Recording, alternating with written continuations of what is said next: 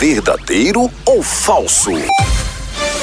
Francisco Cuoco tem esse sobrenome porque ele engoliu um caroço de abacate e defecou na mesma hora. Verdadeiro ou falso? É certeza que é verdadeiro. Tá só oco. é Certa resposta! Verdadeiro ou falso? A hora do Moção.